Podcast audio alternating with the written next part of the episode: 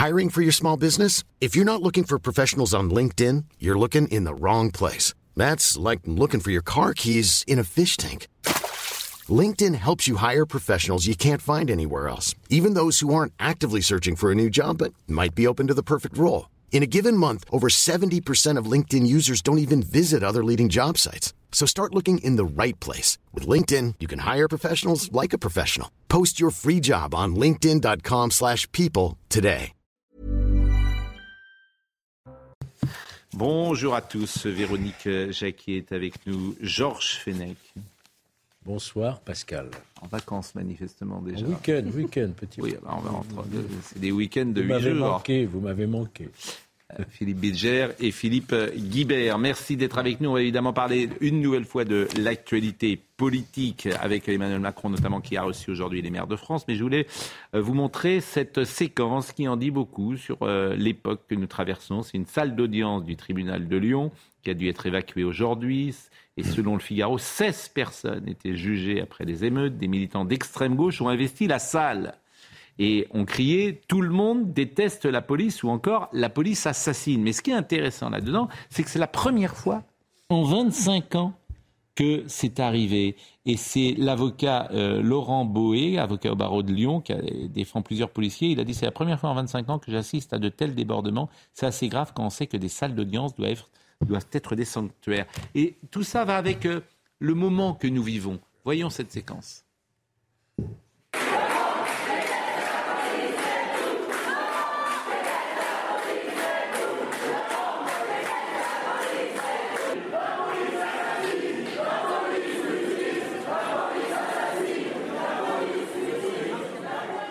Il y a des verrous, Philippe Bilger, qui, qui sautent. sauté. Absolument. Alors, euh, Lorsqu'on voilà. voit une première comme ça, Ouais. il faudrait être impitoyable. Eh oui, Sinon, on peut être sûr que demain ça va. exactement. Et on ne le sera pas. On le sent.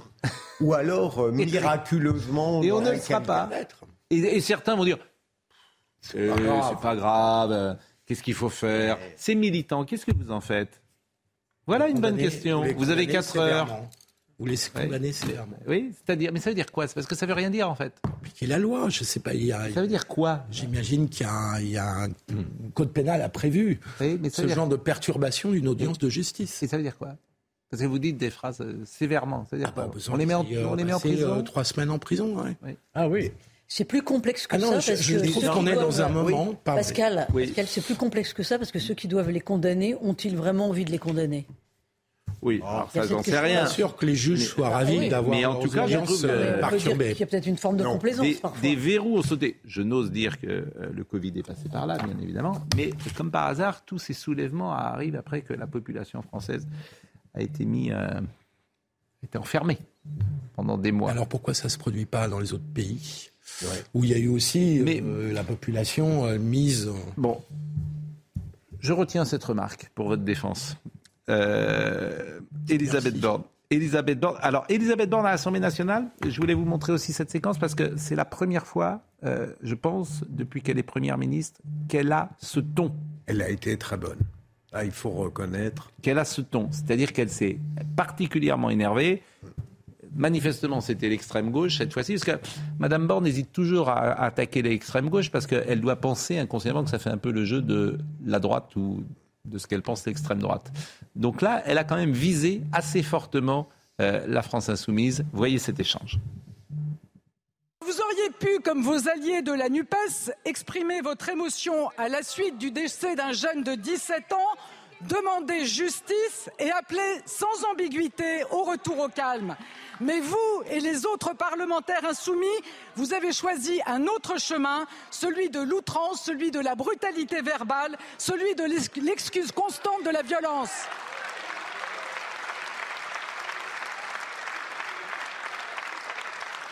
Alors, Madame la Présidente Panot, quand vos députés rejettent tout appel au calme, vous sortez du champ républicain.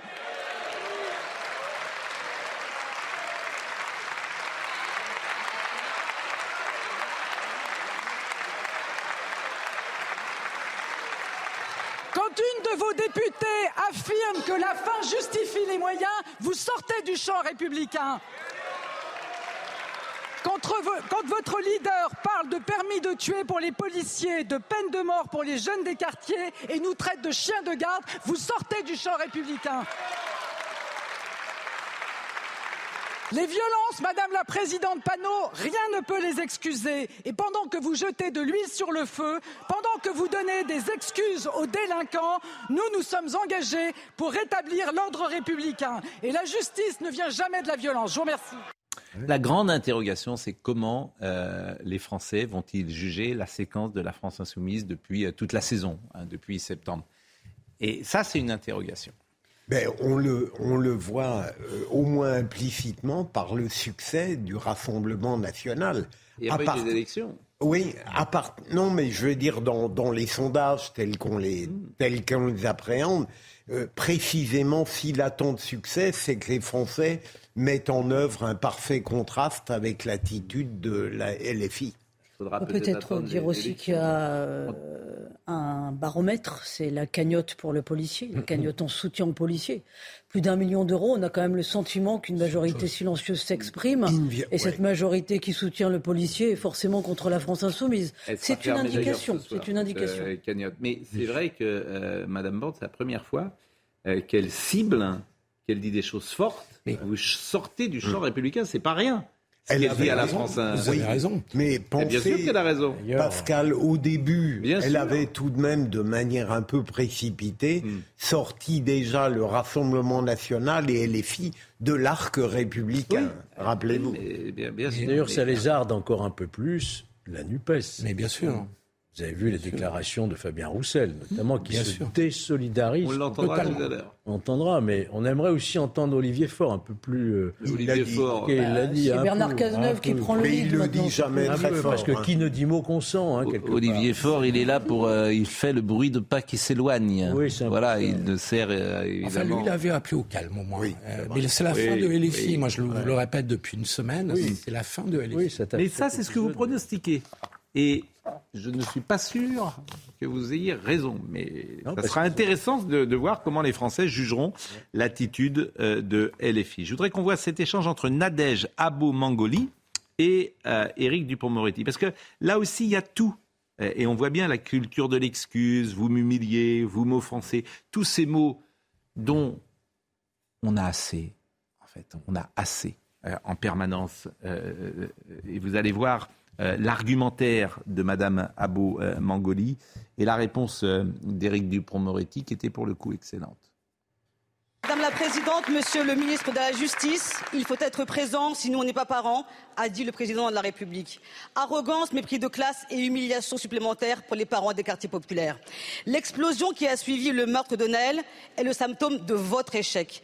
Votre échec à en finir avec les violences policières et au-delà avec le racisme et la relégation sociale. Alors au lieu d'apaiser, vous rejetez la faute sur les autres, sur les faibles et vous les humiliez. Comme vous avez humilié celles et ceux qui alertent depuis des décennies. Vous humiliez ces parents au métier pénible qui se battent pour leurs enfants. Ce, discours euh, est absolument surréaliste. En réalité, vous injuriez toutes les femmes de ménage qui ont bien élevé leurs enfants. Et ne vous en déplaise, Madame la députée, en particulier la mienne. Moi, je n'ai jamais traîné dans les rues à 11 ans, voyez? Et puis, et puis, S'il vous et puis, plaît. naturellement, vous n'avez pas entendu le discours nuancé que nous tenions. Bien sûr, bien sûr qu'il y a des parents qui font beaucoup avec peu, mais il y a des parents qui ne font rien avec beaucoup. Et c'est cela que nous visons, voyez-vous. J'ai toujours dit que la maman qui travaillait la nuit pour élever sa famille et la maintenir ne pouvait pas être incriminée. Mais en revanche, les parents qui laissent traîner leur môme de 11 ans, 12 ans, 13 ans dans les rues, alors qu'ils devraient être chez eux, à leur domicile, ils méritent qu'on les rappelle à leur responsabilité. C'est intéressant aussi cette séquence parce qu'on entend des choses qu'on n'entendait pas. Il y a, j'allais dire, des choses de bon sens que plus personne. Mais alors ce mot bon sens, on n'a pas le droit non plus de l'employer. J'éprouve une véritable jouissance en constatant la mue de ce garde des Sceaux, C'est vrai. qui commence par dire que l'insécurité est un sentiment, Oui. et puis qui aujourd'hui dit qu'il faut que le régalien soit partout. C'est assez extraordinaire. Parce qu'il est confronté à la réalité. C'est un Oui, rappel. mais- Il est plus sur un plateau de télévision avec ses amis artistes à raconter des balivernes. Est-ce qu'il le fait Voilà, il est, il est conf- Mais c'est, Ouais. tellement facile de d'arriver sur un plateau de télé et, et- et- et lorsqu'on n'est pas confronté à la réalité. Je crois que l'histoire personnelle d'Éric Dupont-Moretti Oui. joue. Oui. D'ailleurs, il y fait allusion hein, dans sa Oui. réponse. Je crois qu'elle joue dans son attitude et sa réponse. Est-ce qu'il le Qui, fait en par effet- conviction, par intérêt Oui. On ne peut que Ah, se je crois que là, il y a une féliciter. part de conviction, Philippe. On Là, peut on qu'approuver ce changement sauver, euh, euh, un peu sémantique. son On n'est pas habitué avec Éric Dupond-Moretti, c'est Mm. vrai, mais parole et les actes. Mm. Moi, ce qui m'intéresse, au-delà des paroles, c'est les actes. Oui, mais il y en aura pas. Une circulaire, bon, euh, qui semble avoir porté un peu ses fruits Ah bah, dans certaines juridictions. Il y a eu des condamnations, mais on attend toujours peut-être. en aura pas. qu'on- Mais Madame Amangoli, on change un peu le logiciel pénal. hein, En fait, sur les elle- elle mineurs, inst- sur, euh, Madame Abou Mangoli, elle instrumentalise les- les- la pauvreté des gens. Oui. C'est elle- avec un cynisme d'ailleurs qui est C'est- terrible. c'est la misère. C'est elle Pascal, qui humilie Pascal, mais- en fait mais- les les gens. pilleurs sont des gens C'est elle qui les humilie les gens. Oui, C'est ça qui est formidable. oui, elle les renvoie à leur Mais situation. exactement. Ce qui Mais est elle les renvoie vraiment. à leur situation, mais c'est c'est ça, la ségrégation, C'est Bien sûr, que, mais bien pardonnez-moi, sûr, La France insoumise Et elle se sert de. Mais bien sûr. Creuse le fossé de- du coût social de ces émeutes. C'est-à-dire que c'est le peuple qui va payer le coût. Il y a déjà des enseignes qui disent que les gens vont partir sans prime d'été parce que euh, euh, tout a flambé, les magasins ont, ont brûlé et qui ne sont plus en capacité de donner des primes pour que les, les ouvriers partent en vacances. Donc c'est c'est quand même, il y a des victimes, il y a un coût social et la France insoumise n'est même pas foutue de faire ce qu'il faut pour occuper ce champ Et on en parlera tout à l'heure de ce coût Son champ de social. compétences politiques. Et on en parlera tout à l'heure de ce coût social. Antoine Léaumont, il est euh, député de la France Insoumise. Il a interpellé euh, Gérald Darmanin, qui traverse cette séquence avec beaucoup de calme, beaucoup de sérénité, beaucoup de nerfs. J'imagine que euh, la situation est quand même très compliquée quand on est ministre de l'Intérieur, avec des nuits qui doivent être courtes et une responsabilité quand même très grande. Parce que s'il y a le moindre incident, il faut le prendre en compte, bien sûr. Et voyez cette séquence où M. Antoine Léaumont a été renvoyé dans ses buts, comme on dit en- en- au foot. Ce vendredi, les syndicats factieux Alliance et UNSA Police ont menacé le pouvoir exécutif dans un communiqué. Après avoir menacé les pouvoirs législatifs et judiciaires, c'est un nouveau cap qui est franchi. Quand rappellerez-vous à Alliance que la police n'est pas là pour donner des ordres, mais pour servir et obéir? La vérité, c'est que vous êtes paralysé par la peur. Vous avez peur de finir comme M. Castaner, limogé en 48 heures pour avoir dénoncé les clés d'étranglement. Vous avez peur de fermer la cagnotte de la honte lancée par un raciste pour récompenser le meurtrier de Naël. Au nom de Taïsir, Gabriel, Samy, Kivi, Gangali, Mohamed, six jeunes de ma circonscription âgés de 13 à 17 ans, je veux vous parler de cette merveille. Ferme ta gueule, tête de chien. Tu veux qu'on t'encule ou quoi? Ces propos sont ceux de policiers à ces jeunes gens. Ils vous choquent Tant mieux Peut-être que vous allez réagir. Le code de dit que le policier doit se comporter d'une manière exemplaire qui inspire en retour respect et considération. Pensez-vous que ces insultes inspirent respect et considération? Monsieur le député, il ne faut pas tout confondre. Un policier a été mis en examen. Tous les policiers n'ont pas été mis en examen.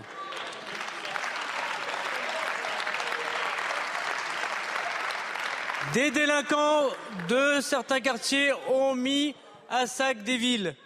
Tous les habitants des quartiers n'ont pas mis à sac les villes. Des syndicats de police émettent des communiqués. Non, monsieur le député, le ministre de l'Intérieur ne corrige aucun communiqué d'aucun syndicat, qu'ils viennent de FO, de la CGT ou d'Alliance. Une cagnotte a été ouverte, il faut la fermer. Non, monsieur le député, il appartient, comme pendant les Gilets jaunes, comme pendant les attentats, à la justice de notre pays et notamment au tribunal de grande instance de pouvoir fermer cette cagnotte. Monsieur le député, faites mentir la phrase de Jacques Brel. Vous n'êtes pas en effet des révolutionnaires, vous êtes des petits révoltés, soyez au rendez-vous de la République. Pas mal. Évidemment. La dernière phrase est pas mal. Oui, Mais, oui. mais, mais, mais- parce que la- les phrases de M. Léaumont ne tiennent pas. D'abord, il cite euh, des gens euh, sans apporter de preuves, c'est des mots qui lui sont rapportés. Bon, si euh, il, croit tout ce qu'on lui dit, il faut peut-être vérifier, évidemment. Je n'imagine pas une seconde pour tout vous dire les policiers dire ce qu'il y avait dans la bouche de M. Euh, en revanche, M. Léaumont a été interrogé ensuite dans la salle des quatre colonnes. J'ai posé une question très précise sur le sujet. J'ai rapporté des propos qui m'ont été rapportés par des jeunes de ma circonscription qui ont entre 13 et 17 ans et qui subissent des insultes racistes des policiers. Qu'attend-on pour leur répondre? Veut-on, oui ou non, leur répondre? Monsieur Darmanin ne le fait pas. J'ai dit qu'il avait peur. Je pense qu'il a peur. Je pense qu'il a conscience du fait qu'il y a du racisme dans la police et je pense qu'il a peur d'agir. Parce qu'il a peur des policiers désormais. Euh, il y a beaucoup de gens d'ailleurs qui soulignent qu'en Corse, il n'y a pas de. Oui, tiens, on pose. Je- il y a beaucoup de gens qui m'envoient régulièrement Oui, ce, ces textos. En Corse, pas d'émeute. En Corse, Pourquoi pas d'émeute. Et ça. Ben, je ne sais pas, je vous pose la question. Eh ben, Avec l'influence bienfaisante d'Olivier d'Artigol. non, je je crois ne que sais les, pas. les Corses ne toléreraient pas ce genre Oui. de choses, c'est tout. Ah oui, Et ils font leur police. Ils font. ex- Oui. Bon, on devrait peut-être pas le dire comme ça. Voilà. Mais- Normalement, on ne peut pas Dans- dire comme dans ça. la loi. Je salue tous nos amis corses. Oui, on, on les salue, mais Je, je- le dis d'autant plus que je ne vais jamais en Corse, donc j'ai pas d'action Oui, particulière. Mais c'est vrai que souvent je me dis que si on appliquait sur la, en métropole euh, euh, l'état d'esprit qu'il y a parfois en Corse, ce serait peut-être plus intéressant. Ouais. vous voyez. Sauf quand ils font eux-mêmes des émeutes qu'ils les organisent, parce que pour le coup, c'est très organisé et très différent. politique. Écoutez, moi, je vais vous dire, voilà euh, une partie du territoire français qui a défendu sa langue, sa culture, son histoire, et tout en étant dans euh, la France, mais en, en gardant sa singularité. Eh bien, je leur dis chapeau et bravo. Bravo d'avoir gardé cette identité corse. Il y a un sentiment anti-français en Corse qui est très, très Non. important. hein. Non. si vous demandez à Non, non. oui, Non, non, quelques-uns. non, non. quelques-uns comme toujours, mais il y a a un sentiment. Il y a, voilà. bien Il y a une indulgent, volonté je de grande trouve bien indulgent. Oui, Et- pas et- anti-français, non. Oui. Je me souviens des émeutes après l'assassinat d'Ivan Colonna. Il y en a, bien sûr. C'était d'une grande violence. On le sait bien, il y a une poignée, mais pour le coup, la, la- la majeure partie euh, des, des- des Corses, l'immense majeure partie, mais tout en gardant, et c'est ça qui est intéressant, l'identité, une langue, une culture, un passé, des traditions, etc. C'est ça qui est très bien. On pourrait dire parfois de la même chose de, de la Bretagne, d'ailleurs, et une partie, en tout cas, de, une la forte Bretagne. identité. Bien sûr. Euh, Manuel Bompard, écoutons-le. Quand je mets en cause la police, je mets en cause la police comme système. Je ne mets pas en cause l'ensemble des individus qui y travaillent. Et oui, bien sûr, la police tue malheureusement parce qu'elle a tué, elle a tué 14 personnes l'année dernière suite à des refus d'obtempérer. Pour certains d'ailleurs, une une jeune fille qui s'appelait Rayana, qui est morte il y a un an, qui était passagère du véhicule, qui ne conduisait pas, et sur laquelle, dans cette affaire-là, les policiers n'ont toujours pas été entendus, alors que c'était il y a un an. Donc oui, la police tue. Et malheureusement, la police tue. Et parfois, la police ment aussi. Parce que c'est ce qui s'est passé la semaine dernière. Bon, euh, on verra là encore comment les Français euh, jugeront euh, la France insoumise qui n'aura fait Je que cracher sur la police. de la France insoumise contre la police. Parce qu'ils pensent que c'est, euh, ça leur je- apporte des voix. Mais parce que c'est Vous croyez que c'est bouclier de électoraliste notre démocratie. Voilà. C'est gravissime, ça. Oui, bah euh, oui. Alors écoutez d'ailleurs, ce qui est intéressant, c'est Fabien Roussel. Vous en Oui. parliez tout à l'heure. Alors lui, franchement, il fait un parcours, Fabien Roussel, Sans faute. Ben, en- de sincérité, et Oui, oui. d'authenticité. Après, on est d'accord, on n'est pas Un d'accord avec lui. républicain. Mais oui, mais Disons Il pour dit- un communiste, il est bien. Il dit les choses. Mais il dit les choses. non, mais Tous les communistes. il dit les choses avec sincérité et authenticité. Il dit les choses au plus près de lui-même. C'est vrai. Après, on peut ne pas être d'accord. Et moi, on peut avoir, mais évidemment, et on est souvent pas d'accord d'ailleurs avec le, le système qu'il peut euh, mettre en place. Mais écoutez ce qu'il dit sur euh, Jean-Luc Mélenchon, parce qu'il se désolidarise complètement, et il le dit. Euh, ces violences sont inacceptables, elles doivent être condamnées et il faut aujourd'hui Vous les condamnez appeler... sans aucun mais, Non, sans je- aucune je les- nuance Oui. Donc oui, différemment, que pardon, de Jean-Luc Mélenchon qui est dans votre famille politique. je me désolidarise totalement des propos de Jean-Luc Mélenchon et de certains de ses députés euh, qui ont refusé d'appeler au calme et qui ont légitimé cette violence en disant euh, c'est normal, c'est une révolte. C'est dangereux Non. de faire ça? Oui, oui, c'est pour ça que je me désolidarise totalement. Au contraire, nous avons besoin tous ensemble d'appeler au calme. Et nous avons besoin de dire, et c'est ce que je dis moi depuis le début, il y a besoin d'ordre, oui, mais il y a aussi besoin de justice et de respect. De respect pour tous les citoyens de la République, parce que, euh, y compris ceux qui font le désordre aujourd'hui, moi je n'aime pas l'amalgame en disant c'est des étrangers, des immigrés. Non, nous sommes tous français, ils sont français, tous. Et donc, nous avons tous un problème collectif à régler, ensemble. Bon, après, euh, Oui, s'il mais- se désolidarise, il faut qu'il quitte la NUPS. Mais c'est ce que j'allais vous dire. Ah oui, il faut être Ouais, cohérent. Il faut être cohérent et logique il se désolidarise devant sur un plateau de télévision, mais il reste dans un groupe politique. Je suis d'accord. Et ça, n'a- ça a du sens de rester dans un groupe politique. C'est-à-dire que vous partagez les mêmes convictions, les mêmes orientations politiques. voilà. Donc on attendrait logiquement qu'il se retire. Ça n'est pas le premier acte d'opposition qu'il manifeste. hein. Alors peut-être qu'il ira au bout. En tout cas, c'est Nous allons marquer une pause. Il Nous serait temps de claquer pause. la porte. Nous allons marquer une pause et bon. nous allons chanter. Nous allons marquer une pause et nous allons chanter après. Nous allons chanter du Isabelle Boulet. Pourquoi Ah bah oui. Surprise. Restez avec nous. Ne quittez pas l'antenne. Nous allons chanter du Isabelle Boulet. À tout de suite.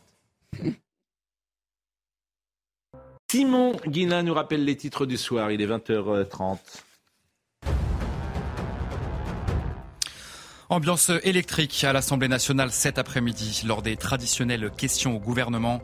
Elisabeth Borne a accusé la France insoumise de sortir du champ républicain. Mathilde Panot lui avait d'abord reproché son inaction depuis la mort du jeune Naël. Puis c'est le garde des Sceaux qui s'en est pris à la France insoumise. Vous êtes la France incendiaire, a-t-il répété au sein du Palais Bourbon.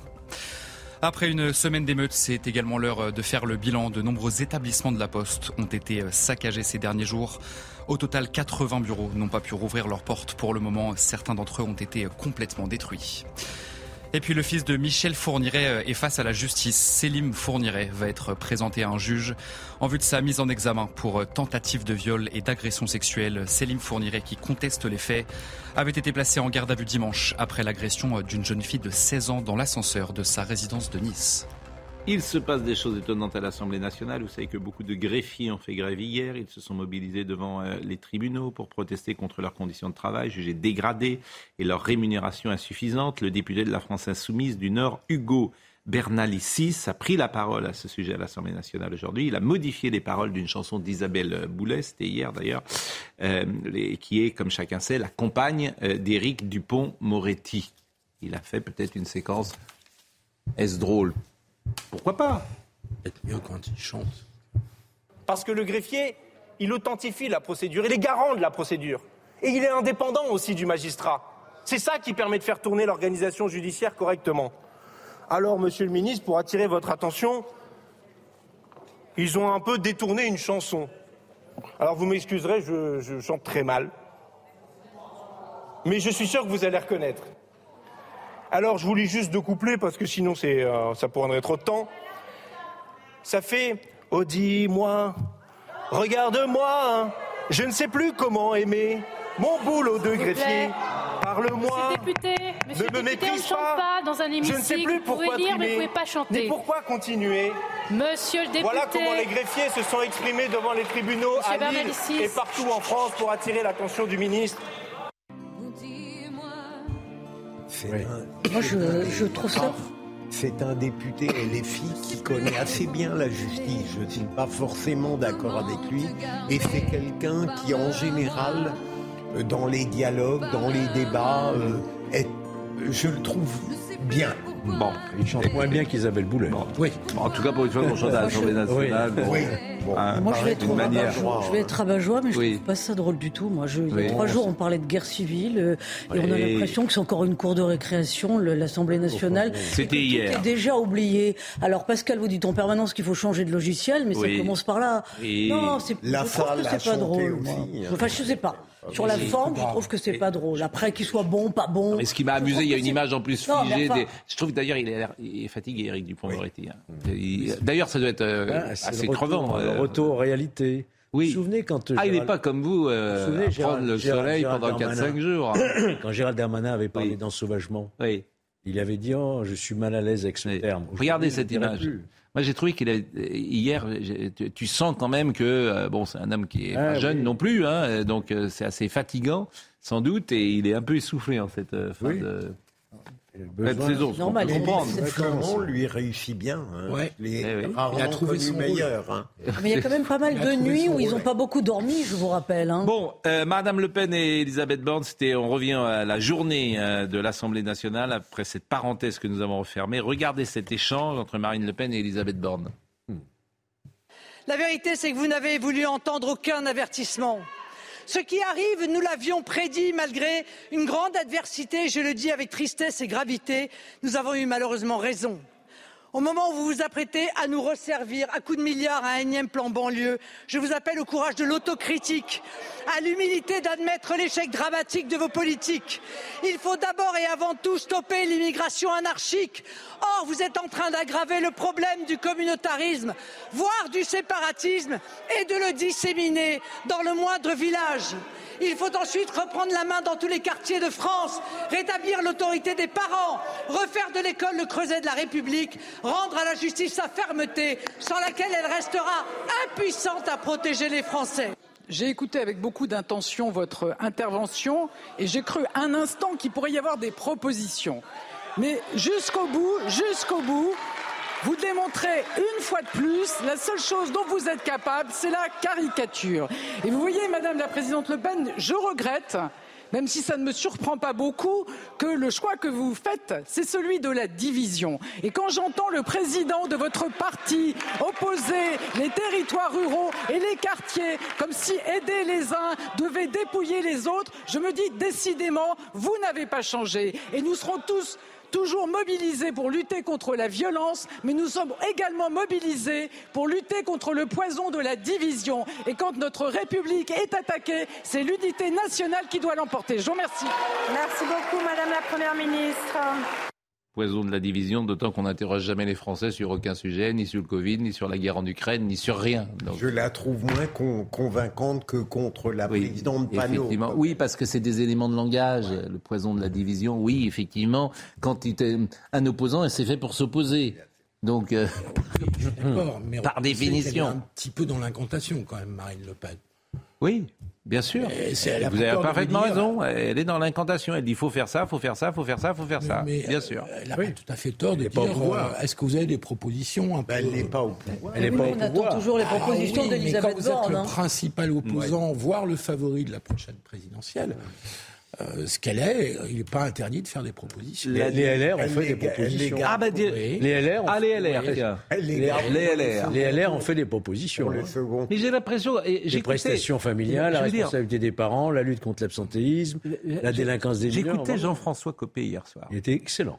Mais il a découvert le Pérou à Orléans mais enfin, son discours hier était, euh, quand je dis qu'il était à droite, il était ultra droite, son discours hier. Ben, en fait, il n'y avait plus de, de, passerelle entre ce que disait Jean-François euh, Copé hier soir sur une chaîne concurrente et Éric Zemmour. Hein, pardonnez-moi de le dire comme ça. Mais quand Éric Zemmour disait ça, il était la cible des LR. Mais hier, je, regardais ça, je me pinçais en écoutant Jean-François Copé. vous êtes un peu sévère parce mais que. je ne suis pas du tout un peu sévère. il est rattrapé par la réalité. Je, vous rappelle que quand il ne disait pas. Je vous rappelle qu'il est, quand même le concepteur de la droite décomplexée. Oui, oui, ben oui. Mais toujours avec une sorte d'ambiguïté. Mais, alors, mais il est sur la droite décomplexée. Que ne fait-il pas droite qui s'affirme. Mais, mais, en fait, que ne fait-il pas et euh, Comment dire La droite n'est plus au pouvoir depuis que 10 ans, 11 ans. Pas, que ne se rapproche-t-il pas de Rassemblement national ou de Reconquête Où manifestement, il y a des points communs, on va le dire comme ça. Tu pourrais imaginer un programme commun. Tu n'es pas d'accord forcément avec tout, mais tu pourrais imaginer travailler ensemble. non. Le MPR a toujours parlé aux électeurs mais, vous et pas aux partis. Souvenez-vous, Nicolas Sarkozy avait fait tomber à 5% mais on est, mais, mais, Pascal, mais les électeurs sont déjà partis il n'y aura chez jamais, Mais genre, jamais, mais, sans parler il n'y aura jamais de parti. De non, mais Georges, mais, Georges, un gros tiers des électeurs sont déjà partis chez Macron. Vous n'êtes pas sérieux. Non, je suis fidèle à mes convictions. Mais, vos convictions, c'est les mêmes. Pardonnez-moi de le dire. Quand j'écoute, vous dites Jean-François Copé, il est excellent hier. Je peux vous reprendre tout ce qu'il dit. C'est, allez, cap à droite. Alors arrêtez, soyez cohérent avec vous-même. Je veux dire, oui, Pascal... vos convictions, elles sont, je veux dire, elles sont changeantes au RPR, au, LR depuis, de, voilà, elles sont, elles sont Pascal, pour le moins mouvantes. Je suis pas d'accord. Il y a une chose, deux choses. Jean-François Copé, il n'a jamais changé. Mm. Il a toujours tenu ce discours. Premier point. Mm. Deuxième point, bien euh, sûr. Non, non, il, il est, non, non. Ah, ce que j'entendais hier ah bah. soir, c'était c'était euh, cap à droite. Sur le plan intellectuel et idéologique, il n'a jamais changé. et il peut avoir des points d'accord sur la sécurité la justice, l'autorité, sans être forcément d'accord avec tout le programme du Rassemblement. Mais, c'est le principe de l'alliance entre le PC et le PS de François Mitterrand en 80. T'es pas d'accord sur tout Ça s'appelle un programme commun. à votre argument. mais il parle comme il parle parce que c'est un homme libre qui n'est plus en responsabilité. Maintenant, il faut quand même se souvenir qu'il a fait un très faible score à la primaire sur le thème de la droite décomplexée. Donc ça n'a pas toujours payé. voilà. donc euh, d'où les ambivalences aussi des républicains. À la suite d'un pur. Et, et, je trouve sévère. Hein. Mais c'est pas, je trouve, c'est pas sévère ou pas. C'est une analyse que je produis. vous, par exemple, vous êtes, je le dis souvent, vous êtes tellement mouvant que mouvant que je dis qu'il y en a deux. Il y a Georges Fenech, je veux dire, il y a vous et votre frère. Je peux pas vous dire autre chose. J'ai ce sentiment, cher Georges, mais pas que vous. En fait, vous incarnez les LR. Vous savez pas où vous êtes. Non, parce que un coup je me mets à droite, un coup je me mets au centre, un coup je me... bon, voilà. Donc euh, c'est Valérie Pécresse d'ailleurs, c'est pareil. On ne sait pas si vous êtes des centristes, etc. On a le droit d'être à la fois ferme. Oui et j'ose dire le mot humaniste quelque part, sans arrogance. parce que les autres sont euh, les autres sont pas humanistes. On a une autre sensibilité. toujours. on a une autre sensibilité. bon, vous, vous, enfin bon. Mais il faudrait du temps pour développer non, non, ça. Toute la question chez les LR on a est, d'être humaniste, mais d'agir fermement, ce qui n'est jamais le cas. Cette ligne-là, ah cette ligne-là, vous a mis à moins de 5. Tout ça ne vaut pas Fabien. Bon. Allez, les comparutions immédiates. La nuit dernière était plus calme. Ça, j'adore ça. L'heure est maintenant aux comparutions immédiates. On va écouter Stéphanie Rouquier Depuis hier, les comparutions immédiates au tribunal de Marseille s'enchaînent. En quelques heures, aujourd'hui, 12 personnes ont été jugées, des profils bien différents. Je vous donne l'exemple de deux individus. Abdel, âgé de 23 ans, un Algérien sans titre de séjour, a été interpellé lors des émeutes. Il était soupçonné d'avoir volé des parfums, des coffrets et du maquillage dans une parfumerie pillée en plein centre-ville. Je passais par là, je n'avais pas l'intention de voler, a-t-il déclaré. Abdel a été reconnu coupable et sanctionné de deux mois de prison ferme et six mois avec sursis. Un autre profil, Djemil, âgé de 20 ans, en CAP électricien, il a été interpellé samedi soir dans un véhicule avec quatre amis garés juste devant un magasin qui venait d'être pillé. Dans son coffre, il y avait deux marteaux, des couteaux, un brise-vitre, une cagoule et plusieurs mortiers d'artifice. Les mortiers, c'était pour l'anniversaire de ma mère, s'est-il justifié. On était juste là pour fumer une petite cigarette. Il a été condamné à six mois de prison ferme et six mois avec sursis. D'ici mercredi soir, 61 prévenus doivent être jugés à Marseille après les émeutes de ce week-end. Bon, c'est vrai que les peines sont assez, euh, pour le coup, assez sévères, manifestement. Quoi, assez sévères. D'ailleurs, D'ailleurs, c'est pas le mot. On s'étonne. Elles sont justes. Absolument. Et c'est d'habitude qu'elles sont euh, plutôt que là, c'est une période exceptionnelle. J'allais dire grâce à à l'influence très perverse et dramatique des émeutes, la justice, enfin. Euh, oui, mais à condition. mais c'est ce que demandent ce que demandent hein. les policiers depuis des années, finalement, cette fermeté, cette euh, célérité. C'est-à-dire que là, on en est à 350 euh, incarcérations, 4000. Très bien. c'est très bien. Vous n'allez pas me faire pleurer. Oui, mais donc les policiers disent, on aimerait que ce soit comme ça tous je viens avec le mortier. En plus, il te prend un peu un imbécile. Je viens avec le mortier pour l'anniversaire de ma mère. Bon, bah écoute, si le qu'il il s'est passé quelques jours à l'ombre, ça va pas me gêner. C'est tout à fait essentiel qu'il y ait des peines exemplaires, sévères, hmm. dans le moment où on est. Et exécuter. Je pense, et exécuter évidemment, je pense qu'il n'y aurait pas eu ces émeutes sans un certain sentiment d'impunité. Oui, sauf cette que vous avez dit comme moi, Philippe, que les, vous avez dit que 30%, 30 étaient des mineurs. Oui. Et alors? Et alors, et alors, les mineurs, ils ne seront pas sanctionnés, ceux-là. on en parlera justement tout à ah. l'heure, parce que là aussi, peut-être qu'il faut euh, lever. C'est un, un, point qui est tout à fait vérifié puisque le tribunal aujourd'hui ne peut plus sanctionner immédiatement. Il, renvoie l'affaire à une autre audience. Donc il faudra attendre 6, 8 ou 9 mois pour avoir une condamnation. vous avez réveillé le ah. peuple corse euh, qui vous écoute. Faites attention, je serai vous, euh, j'irai en Sicile hein, cette année. Ben, ça tombe bien, c'est là, là que je vais qu'en Corse. Je salue Tony qui nous écrit et qui dit euh, En Corse, il n'y aura jamais des émeutes car on a le respect ancré en nous par l'éducation que nous ont inculqué nos parents et nos grands-parents. Et chez nous, certains filent droit et baisse la tête. C'est pour ça qu'en Corse, on a une qualité de vie exceptionnelle et beaucoup de gens viennent s'installer chez nous. La France était le pays des Lumières et maintenant ce gouvernement très faible nous a mis euh, en difficulté et nous a mis dans l'obscurité. C'est vrai que, la, préfecture d'Ajaccio a été mise à ça il y a euh, deux ans.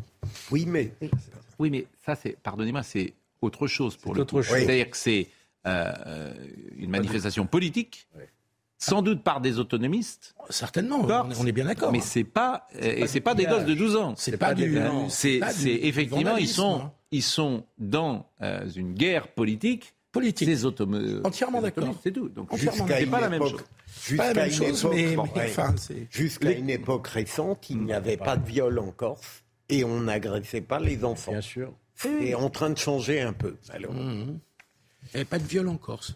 Non, réellement.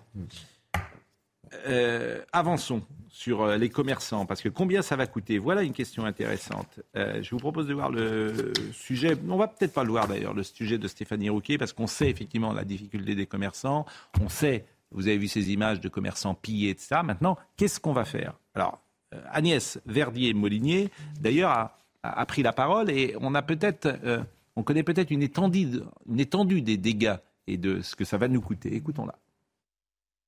Euh, 2005, c'est 200 millions d'euros. Euh, les gilets jaunes, euh, c'est 240. Maintenant, on annonce 280 millions de destruction et puis toutes les pertes pour les entreprises en plus. Donc, à chaque fois, on rajoute un coût supplémentaire et c'est de plus en plus cher et parfois sur des périodes qui sont euh, courtes finalement. Donc il n'y a pas que la question euh, des plans en banlieue. Alors évidemment, euh, c'est vrai que le président de la République a dit qu'il n'était pas pour repartir sur un énième plan. Euh, je rappelle quand même les chiffres que j'ai donnés dans mon papier du Figaro. C'est 10 milliards d'euros par an consacrés annuellement par l'État pour la politique de la ville. Et ça, c'est que l'État. Hein, depuis le début des années 2000, on est à plus de 150 milliards d'euros. Donc, c'est des montants absolument colossaux. Depuis une loi de 2019, on peut appliquer le principe de celui qui casse paye. Euh, si vous ou moi, on a un enfant qui va casser quelque chose chez un voisin ou, qui endommage une voiture, euh, on est on est responsable. Pourquoi est-ce qu'on n'appliquerait pas euh, la loi tout simplement euh, en la matière? Euh, Je considère. Alors évidemment, ils pourront peut-être pas payer les millions et les millions euh, qui sont en jeu, mais euh, participer à la note, ce serait un minimum. Ce que- ne dit pas Agnès Verdier-Molinier, c'est que les parents, 99% des parents sont insolvables. Non, elle vient de le dire. Bien sûr. Elle l'a mais dit, ils sont on peut peut-être insolvables. imaginer par, on Et, si jamais Non, on fait jouer peut, la, on la peut imaginer une civile- réparation Non, symbolique. On casse une vitrine. Je dis n'importe quoi. Enfin, pas n'importe J'ai quoi. pas fini ma phrase, Non, mais on casse une vitrine. Ma On aide le vitrier à remettre la vitrine. Oui. On apprend, on ferait ça aux mineurs. À mon avis, ça leur rentrerait dans la caboche quand même. Donc il faut, il arrêter de parler en termes de solvabilité ou pas solvabilité. bah si, il y a des choses à inventer. Vous ne pouvez Terminé, terminé, terminé. Vous ne pouvez pas condamner un mineur à un travail d'intérêt général quand il a moins de... C'est pas possible. Il faut changer De- la il faut loi. changer la loi. Mais enfin, de toute façon, de toute façon, Georges, si les parents Georges, sont déclarés... comprenez- C'est enfin, difficile de parler. Non, mais est-ce que vous comprenez qu'il faut tout changer en fait? Mais je le comprends. Donc votre loi sur les mineurs, les, les mineurs, Je l'ai toujours on les juge aujourd'hui comme des adultes. Je- À partir de 15 C'est ce ans. que nous voilà, allez, on va aller, je Parce vous laisse si les vous permettez 13-15 de me ans. répondre. Je vous laisse les avions fait- 13-15 ans mineurs. Mais à partir de 15 ans, tu es jugé comme un Nicolas adulte. Sarkozy, on peut s'exprimer. Sur sur Nicolas Sarkozy, on avait institué les tribunaux correctionnels, pas des mineurs, pour les très bonne 16-18 ans. Oui. Les 16-18 ans pour des faits graves comparaissaient non plus devant le tribunal pour enfants, mais devant le tribunal correctionnel. Bah, Madame Taubira est arrivée et a supprimé immédiatement cette disposition. Nous l'avions fait. Sauf que ça n'a pas été maintenu. Bon, nous avions fait les peines planchées, ça n'a pas été maintenu. Nous avions demandé 20 000 places de, nous avions envisagé 20 000 places de prison, ça n'a pas été maintenu. Non, mais Oui. là où vous avez raison, Hmm. et l'histoire euh, sans doute retiendra ça, l'élection de François Hollande, Ah, pour plein de raisons, longtemps. est une catastrophe pour la France. Sur Ça ce plan-là, en tout cas, oui. Pourquoi? Parce qu'effectivement, Nicolas Sarkozy n'a pas été réélu et effectivement, la France est allée plus mal, il faut dire les choses, et parce que ça a été un tournant qui ensuite a amené euh, Emmanuel Macron et la situation. Et donc il aurait fallu que Nicolas Sarkozy nous sommes, soit nous sommes un peu d'accord. Non, je ne dis pas ça, je dis que l'élection de François Hollande marque une rupture dans la Ve République de laquelle on ne s'est pas remis. Voilà, c'est tout. Et c'est l'histoire qui, euh, qui nous le montre aujourd'hui, sur tous les plans. Culturel, économique, politique, social. Non, ce que je mettrais à son actif, c'est quand même la lutte antiterroriste. Là, Et il a été. et puis la signale Mais c'est, mais c'est ainsi. Là, il a été c'est le seul gouvernement, bien plus que la droite, qui a fait des baisses de charges pour les entreprises, qui a permis de sauver beaucoup d'entreprises. Donc ne dites pas que c'est une catastrophe, l'élection de François Hollande. Là où Georges a raison quand même pour revenir au sujet, c'est quand même que ces, ces familles sont totalement insolvables. hein. Bien sûr. Enfin, je veux dire, vous pouvez avoir des peines symboliques de réparation, Mais c'est impossible, Impossible. de demander Non, à ces familles l'idée de payer. Pardonnez-moi, mais ce Oui, n'est pas vrai, elles ne sont pas toutes insolvables, puisque beaucoup vivent d'allocations. Enfin, la France est un pays incroyablement Arrêtez de généreux. Les commerçants, on termine avec oh, terminons avec Roux de Bézieux, Monsieur Roux de Bézieux, euh, qui euh, imaginait la facture ce matin et il voulait la chiffrer. On est à un milliard peut-être. Ah, Il y a forcément ce risque-là. C'est pour ça que nous, on Et dit. faut- combien? Je ne peux pas répondre à cette question, mais on, demande non pas le retour du quoi qu'il en coûte, mais des aides très ciblées, notamment le fait qu'on puisse remettre le chômage partiel quand le magasin brûlé, forcément, il n'y a pas de, on veut garder les employés, le moratoire sur les charges euh, qui existait au moment du, Covid, et puis surtout presque plus important, le fait qu'on accélère les permis de reconstruire, euh, qu'on n'ait pas les procédures classiques quand on reconstruit à l'identique, que ça prenne pas six ou huit mois de- d'instruction. Et ça va coûter effectivement une, une fortune. Alors les prestations sociales, c'est une question qui est posée euh, régulièrement également. Je propose d'écouter euh, Jordan Bardella. Est-ce qu'il faut couper les prestations sociales aux familles dont les enfants sont des délinquants? J'ai du mal à comprendre le message social quand on brûle une école, quand on brûle une bibliothèque, quand on brûle une médiathèque ou euh, la mairie d'une commune. Euh, la vérité, c'est que quand on est issu de ces quartiers et que euh, vos parents vous éduquent correctement, vous ne finissez pas délinquants. Euh, Il y a des milliers, voire des millions de familles modestes, de familles très pauvres, qui dans ces quartiers comme dans les territoires ruraux, élèvent leurs enfants de manière irréprochable et leurs enfants ne finissent pas délinquants. Mais moi, je ne souhaite pas que ce soit les Français qui payent pour réparer ces dégâts. Et je pense qu'il faut désormais suspendre les allocations fam- familiales et les allocations sociales aux parents de mineurs récidivistes, car il serait absolument inadmissible que euh, les Français qui bossent, que les Français qui se lèvent tôt, soient contraints de payer les dégâts qu'ils n'ont pas commis. Voilà encore une mesure que nous avions prise en 2010. Ah, mais vous êtes d'accord avec le Rassemblement C'était une national? proposition. Mais arrêtez toujours de nous je positionner euh, par rapport au Rassemblement national. C'est une mesure qui a été proposée par et votée par Éric Ciotti à Je l'époque. me demande en fait 2010. pourquoi vous n'êtes pas ensemble. C'est pour ça que. Mais qu'est-ce que vous avez toujours à regarder du, en me regardant à regarder du côté Rassemblement vous- mais non, mais je, je me dis ça- que, ça- que ça pourrait être une. Vous pourriez peut-être gagner plus Mais facilement c'est si un- vous c'est un faisiez une parti du alliance. gouvernement qui retrouvera un jour le pouvoir. C'est Ah bon évident et les affaires. Mais oui. Mais quand Ça n'a pas l'air de. Hein? Quand Le plus vite possible. Ah oui. On peut dire possible. par ailleurs que cette mesure est Et elle, a- elle avait été efficace. Hein? C'était pour lutter contre l'absentéisme scolaire. Bien sûr. Et ça marchait. Et ça a été supprimé par qui monsieur, mais- Ça a été supprimé par François Hollande Mais non, mais François, ça, ça a été supprimé par. François Hollande, il a tort. Il a tort. Je- On peut dire aussi que cette mesure, une mesure générale, est une absurdité. Parce que vous ne pouvez pas juger de la même façon une mère de famille qui élève quatre gamins, dont un a fait une connerie, qui est délinquant, et une autre famille où il y a les deux parents, où il y a deux gamins. Euh, c'est pas la même chose. Donc suspendre ou, ou supprimer des allocations familiales, ça doit être fait au cas par cas, sûr. sous le contrôle du juge. Et vous avez raison. Et c'est pas ce que propose Jordan Bardella, qui propose une mesure générale. Oui, alors elle, elle pourrait Alors, être aménagée. Alors écoutez sur les prestations sociales Agnès Verdier-Molinier également, qui elle a chiffré. En plus de tous les milliards déversés par l'État sur la politique de la ville ces dernières années, on a aussi tous les milliards de protection sociale, d'aide sociale.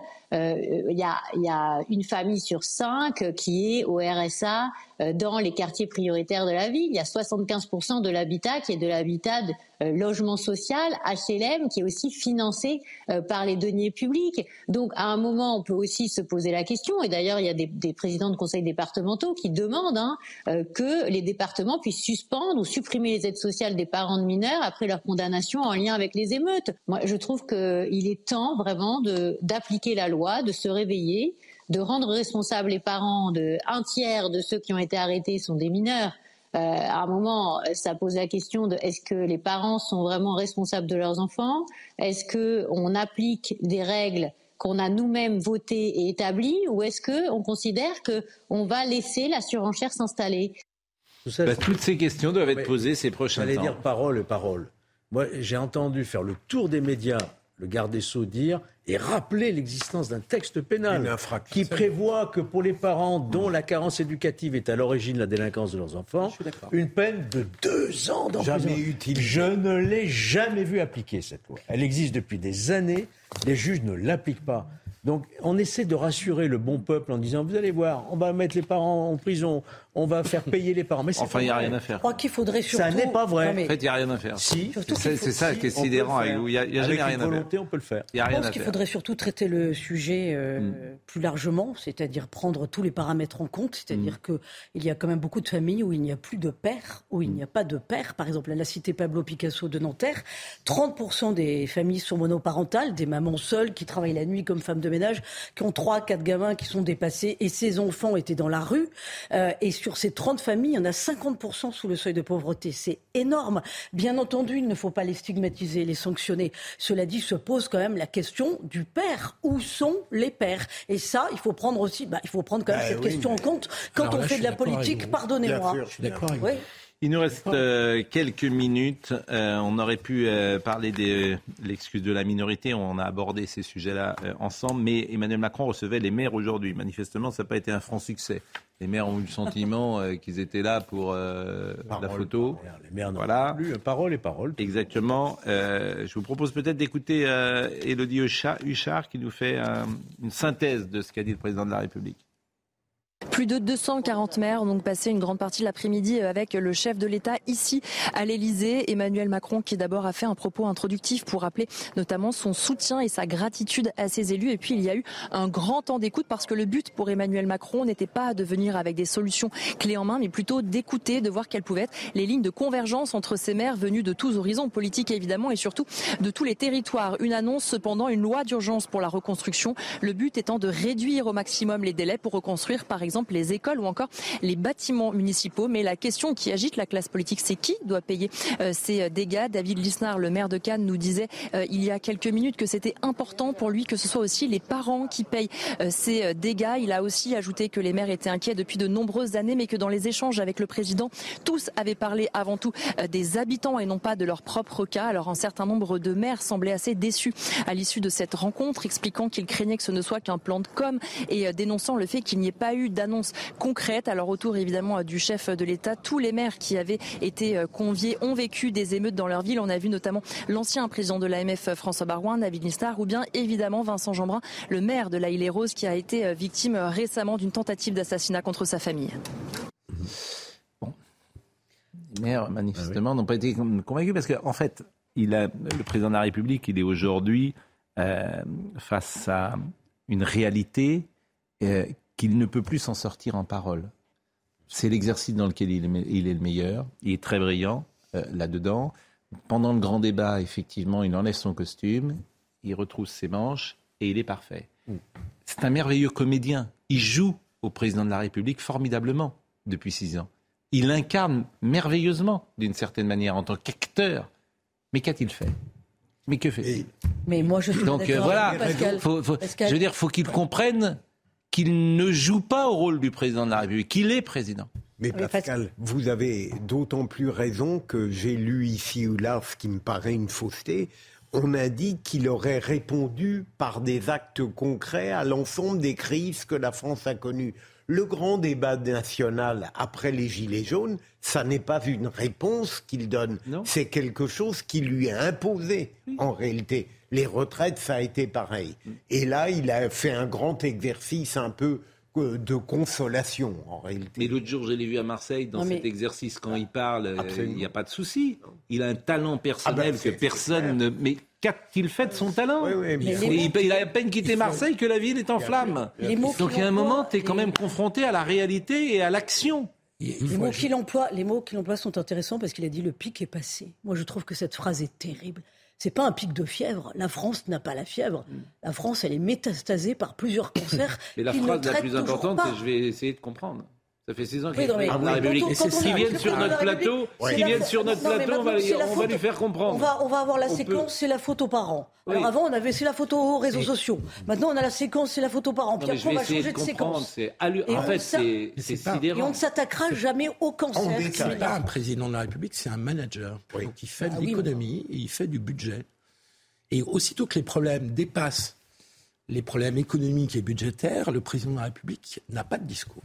C'est parce qu'il n'a pas de. Il n'a pas de conviction et il de discours construit. Il n'a pas d'avis. Il n'a pas d'avis. C'est pas. En fait, Donc il je sait vais pas. essayer de Il dit je vais comprendre. essayer de comprendre. Il comprend pas. Ou alors il comprend trop. Il aurait dit, il aurait dit. Et il veut pas le dire. Il comprend trop bien. Il comprend trop bien. et il veut pas le dire parce qu'effectivement, il pense à lui. Il pense à sa réélection. Et, il va être et- réélu. et- Il y a plus de Oui, mais peu importe. C'est-à-dire qu'avec un cynisme total, il sait tout et il s'en fout. Possible, hein? Il aurait dit devant Ça les s'appelle maires- euh, le cynisme total. ça. Il aurait- il aurait Il a dit- tout compris.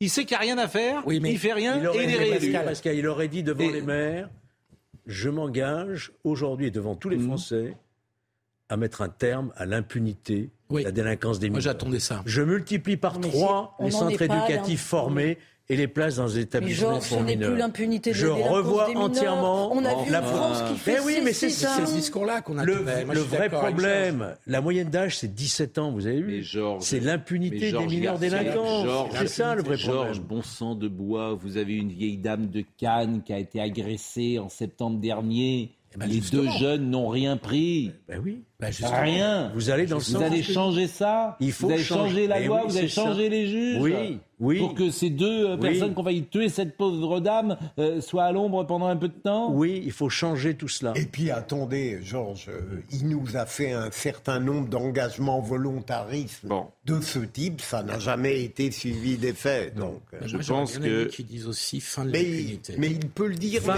mais- fin de l'impunité. Mais c'est ce que je répète, il n'y a pas ces de Mais, écoutez, il y a quelqu'un qui s'appelle Rudolf Giuliani qui a un jour dit tolérance zéro. Absolument. C'est pas très compliqué. mais vous en voulez pas encore. Tolérance zéro. T'arrives, t'es président de la République, tolérance zéro. Ça, vous va Application de la loi. Tolérance. Tolérance zéro. Tolérance zéro, ça veut dire quelque chose, bon sang de bois. New York était Arrêtez avec la- vos applications de la loi. Tolérance zéro. Rien. Ouais. Qu'est-ce que ça veut dire tolérance? Rien ne sera, zéro, le rien mo- ne sera le pardonné. Les personnes qui ont empêché. a pas un acte sans Pas un. Oui, Pas sans un. réponse. Pas Oui. Pas un. sans réponse. Oui. Pas un. si vous voulez. C'est la doctrine de la fenêtre brisée. Pas La catastrophe, Pas c'est Tolérance zéro. La mais première pas un. incivilité, Mais attention hein, pour tout le monde. hein. Les riches comme les pauvres. hein. C'est-à-dire que ceux qui prennent de la cocaïne et c'est illégal, tolérance zéro. hein. Attention. Mais on aimerait entendre- Jacquet. on aimerait entendre Jacquet faire disait de la ça. politique, vous, hein. C'est très Non mais Vous devriez peut-être vous présenter. non sûrement alors Dieu m'en garde. Tolérance zéro, c'est mieux que changer de logiciel. Tolérance zéro. Votons parce que. Aimé Jacquet disait ça. Présentez-vous. Non.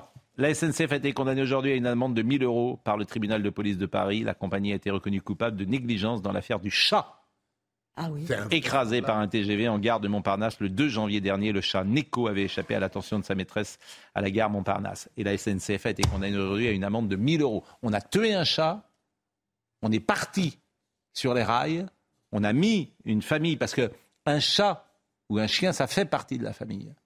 Oui, mais d'accord, Pascal, mais le parquet a requis la relaxe à juste titre, À juste titre. parce que la SNCF n'avait commis aucune faute. C'est c'est scandaleux. Moi, Mais il chat- fallait céder à l'émotion Si, pour les 1000 petites euros. bêtes. C'est- Si c'est mon chat, le train ne part pas. Ah oui, oui, mais parce me que vous avez un pouvoir, peut-être vous Non, mettez je me mets devant. devant le TGV, ils, Voilà. ils- ils m'écraseront avec mon chat. je suis désolé de vous le dire. Moi, j'aurais pas de chat, donc le problème. Pourquoi Vous n'aimez pas les chats? Non, mais je n'ai rien contre les chats. Ah ouais, parce que ça, ça serait un problème. C'est dangereux, Il a dit en qu'il France. n'en a pas, pas qu'il ne les J'en a ai pas. pas. Non mais, non mais sérieux, c'est un- et, et ça, tous les politiques sont passés complètement à côté de ce chat, sauf Gérald Darmanin. Il a bien compris euh, l'émotion Bah. qu'a suscité la mort de ce petit chat. Le petit chat est mort. Ouais. C'est dommage, mais quoi, nous sommes tous mortels. Et chacun est pour soi. Lorsque j'étais au champ, n'a-t-il point fait de pluie? Euh, Monsieur Ben Kemoun Je vous félicite. Hier soir, vous étiez euh, première chaîne info encore. Mais vous aussi, je crois. Oui, mais moi, c'est tous les soirs. Eh ben, euh, je prendrai exemple sur votre modestie.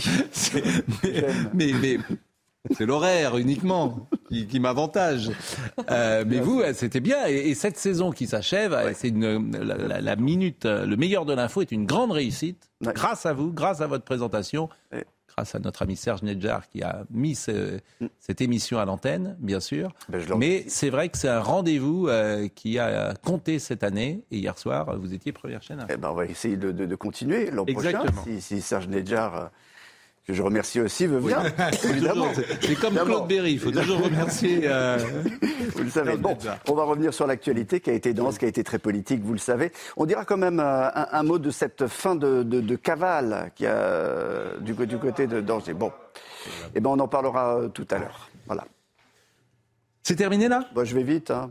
Eh bien, écoutez, allez vite. Henri de Méringol était à la réalisation ce soir. David Tonelli était à la vision. Noah Cormon était au son. Merci à Benjamin No, à Robin Piette, à Kylian euh, Salé. Merci aussi à. Je ne sais pas quel était le Georges Fenech ce soir qui était présent, si c'était lui ou son frère. J'ai pas bien. C'était là, c'était pas distinct. Euh, toutes les émissions sont retrouvées sur cnews.fr. On salue toute la Corse. J'irai en Sicile. Bien, ah bah, je vous le conseille. Ça, je vous le conseille, cher Philippe. Qui, a- Guibert. qui est une île merveilleuse, hein, la Sicile, par ailleurs. Certes. Euh, Pace saluta et euh, à demain matin.